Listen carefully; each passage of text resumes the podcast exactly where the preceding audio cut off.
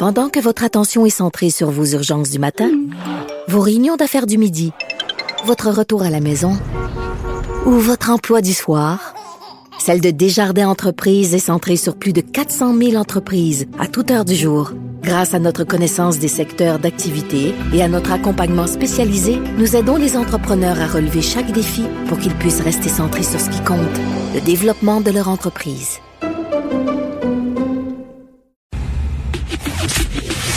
Le, commentaire de Mathieu Boccoté, dépensé pas comme les autres. Tu as entendu ta pub, Mathieu Bas, qui ont fait une nouvelle pub à Cube Radio. C'est celui qui, qui parle avec plus de mots que le dictionnaire encore. Ah, mais c'est quand même pas mal, ça. C'est bien, hein? Comme je suis heureux de l'apprendre, je suis litré. Mathieu, euh, tu veux parler d'écologie, mais je veux t'entendre avant tout euh, sur le maire de Bordeaux. J'écris là-dessus aujourd'hui qu'il ne veut pas installer un sapin de Noël. Moi, je croyais parce qu'il voulait pas offenser les, les musulmans, là. C'est pas ça du tout, c'est parce qu'il veut pas exposer un arbre mort. Il trouve ça cruel et barbare. Ben, en fait, les, deux sujets sont liés. C'est que c'est le maire écolo de Bordeaux et euh, ça s'inscrit dans la, une série de déclarations récentes des, euh, des maires écolos issus des dernières municipales en France.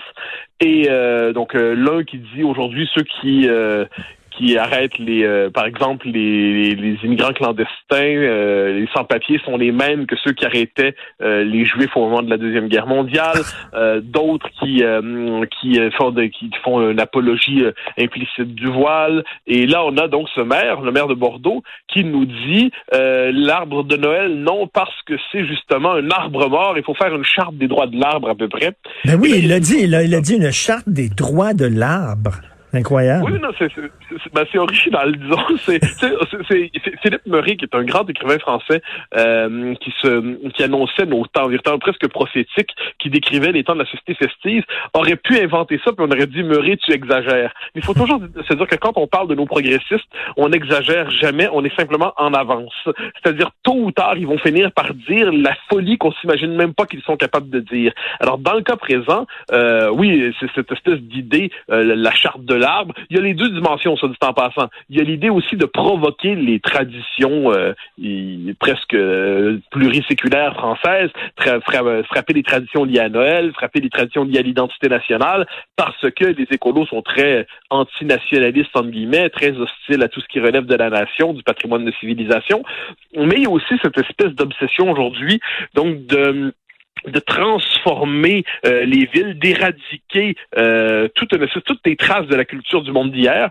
Et puis dès lors, on va chasser l'arbre de Noël parce que c'est un symbole de manque de sensibilité envers la végétation. Je redoute de ce point de vue l'avenir des fleuristes, euh, pauvres eux. Je et il y a toute une...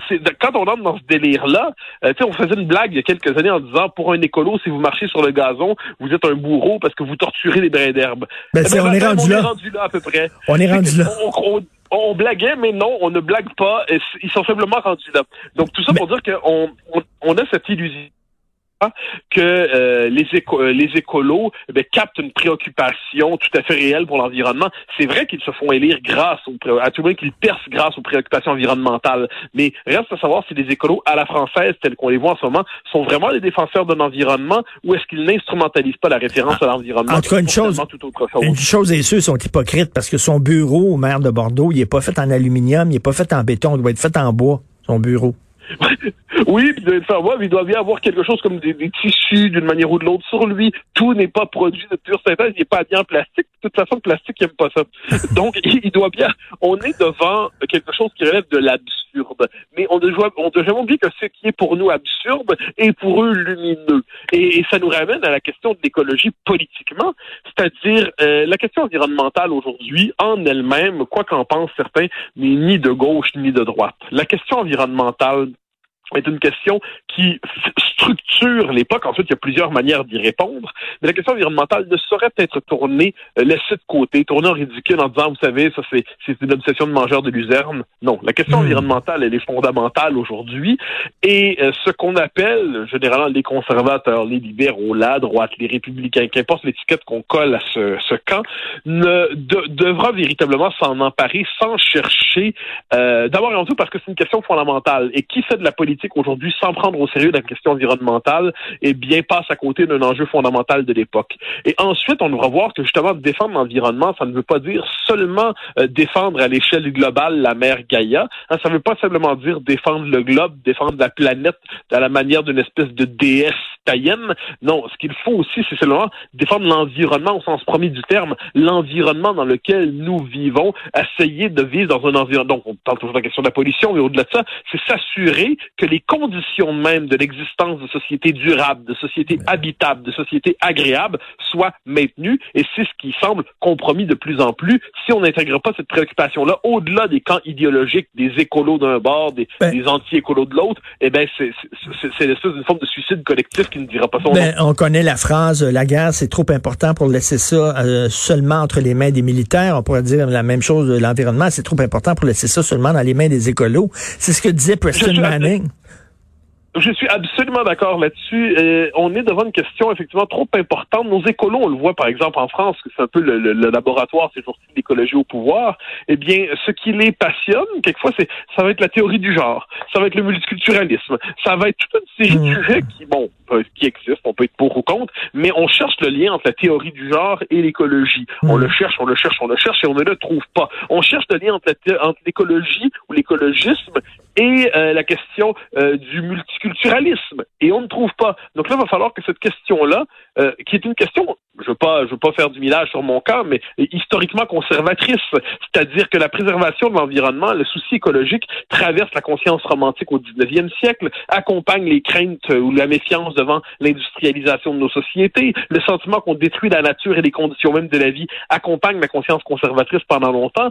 Ce thème va migrer à gauche, entre guillemets, dans la deuxième moitié du 20 siècle, mais ce qui est certain, c'est que le thème en lui-même est essentiel et qu'il n'y a de pensée conservatrice possible aujourd'hui qu'une pensée au moins partiellement écologiste, ce qu'avait dit un grand philosophe anglais comme Roger Scruton qui est mort euh, en début d'année. Mais il faut que la droite se réapproprie le discours écologiste, qu'il ne le laisse pas et qu'il l'abandonne pas à la gauche. C'est ce que fait Preston Manning. Maintenant, Preston Manning, figure euh, euh, importante de la droite canadienne, qui maintenant prononce des, des, discours un peu partout en disant aux conservateurs, ben là, là, prenez l'environnement au sérieux, c'est une valeur fondamentale du conservatisme. Oui, puis on, on, le voit avec la question du, développement dans l'Ouest, c'est-à-dire, je comprends que la, simple réalité, euh, on pourrait dire des ressources naturelles, fait en sorte qu'on n'a pas la même sensibilité environnementale en Alberta euh, qu'au Québec. Bon, l'histoire a voulu que nous on ait l'hydroélectricité, eux ils ont le pétrole on peut comprendre que ce soit plus difficile pour eux à accepter certaines réalités. Mais le, conservatisme canadien, entre guillemets, c'est-à-dire le Parti conservateur canadien, mais au-delà du Parti conservateur, le conservatisme, s'il demeure une forme de patriotisme huileux, patriotisme pétrolier, patriotisme exagérément attaché à l'industrie des, des euh, du pétrole en Alberta, eh bien, j'ai l'impression qu'il il se tire dans les pattes à, terme parce qu'il s'empêche de répondre à des grandes questions de l'époque finalement. Donc comment le conservatisme canadien pourra-t-il réussir à miser sur l'exploitation des ressources, c'est une chose, mais euh, s'approprier légitimement, hmm. sincèrement, en profondeur l'enjeu environnemental, je pense que c'est une des questions à, laquelle vont devoir répondre les conservateurs fédéraux. Puis pour l'instant, ils sont toujours pas parvenus. Et tu as souvent cité la phrase de Bernard Landry, l'indépendance, c'est pas à gauche, c'est pas à droite, c'est en avant. La même chose pour l'environnement. Oui, oui, ben en fait, on, est, c'est une question d'époque. Ça, à un moment donné, on arrive, une civilisation prend conscience de certains enjeux, et là, tous sont obligés d'y répondre. Il y a plusieurs angles possibles. Moi, je suis jamais de ceux qui croient qu'il y a une seule réponse politique possible à un enjeu. Il y a toujours plusieurs angles, plusieurs axes de possibilités. Mais si euh, on ne prend pas au sérieux cette question, on se laisse ensevelir euh, par le déni. Et, de ce point de vue, le, le, déni de la question environnementale est aujourd'hui une forme de presque d'anti-humanisme, parce que je le redis, c'est la condition même de la survie des, sociétés humaines. Une fois que c'est dit, constatons que les écolos, les mouvements écologistes qui prétendent parler de ça, sont souvent de bien mauvais alliés de leur cause, comme on le voit en France en ce moment ben, Tout à fait, parce que pour eux autres, l'écologie est un prétexte pour parler de tout, des fois, sauf de l'écologie, sauf de l'environnement. Merci beaucoup, Mathieu Bocoté. Bonne journée. Au grand plaisir. Au revoir.